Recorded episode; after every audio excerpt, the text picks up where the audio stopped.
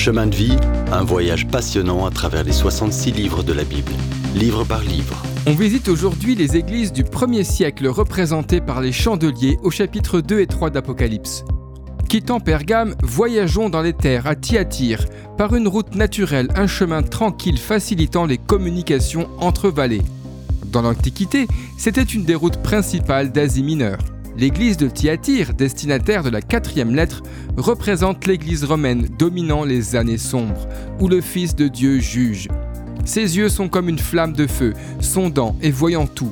Mais Jésus les loue aussi. Je vois tes œuvres pour moi, ton amour, ta foi, ton service et ta persévérance. Toutes ces vertus sont produites par le Saint-Esprit dans nos vies. Jésus prononce pourtant une condamnation effrayante. Tu tolères Jézabel. Dans Un roi, Jézabel avait introduit le paganisme dans l'Israël du Nord. Apparemment, à Thyatire, une femme était autorisée à enseigner cette erreur. Jézabel les a séduits, loin de la vérité. Pourtant, Jésus lui a donné du temps pour se repentir, mais elle refuse. Comme durant les années sombres, l'idolâtrie envahit les œuvres et l'adoration chrétienne. La papauté prend le pouvoir et les rites comptent plus que la foi personnelle en Jésus-Christ. Jésus veut que toute Église sache qu'il voit au-delà des apparences, chaque motivation, sentiment et but. Quand il sonde les reins et les cœurs, il discerne notre être entier et récompensera ou jugera selon notre mérite. Aux autres de Thyatire qui ne se livrent pas au plan de Satan en adorant un semblant d'évangile, Jésus promet de n'imposer aucune autre charge. Il connaît nos cœurs et sait ce qu'on peut supporter. À celui qui persévère ainsi, Jésus dit je lui donnerai l'étoile du matin, et sa venue pour les siens à l'enlèvement devient l'espérance de l'Église.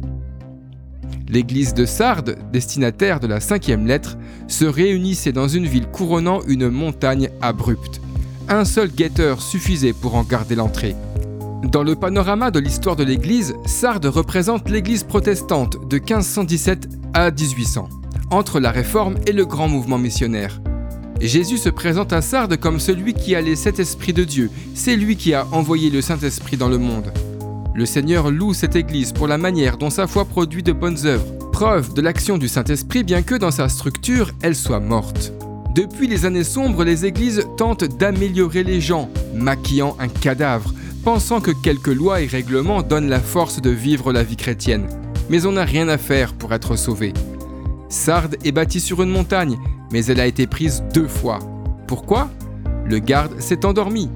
Le Seigneur dit à l'église de Sardes Ne t'endors pas, réveille-toi et fais attention. Les Sardes ne savaient pas quand l'ennemi viendrait, comme on ne sait pas quand le Seigneur Jésus viendra.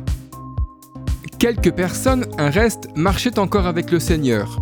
Il dit qu'ils sont dignes. Le protestantisme aussi a encore ses saints qui aiment la parole, lui sont fidèles et lui obéissent.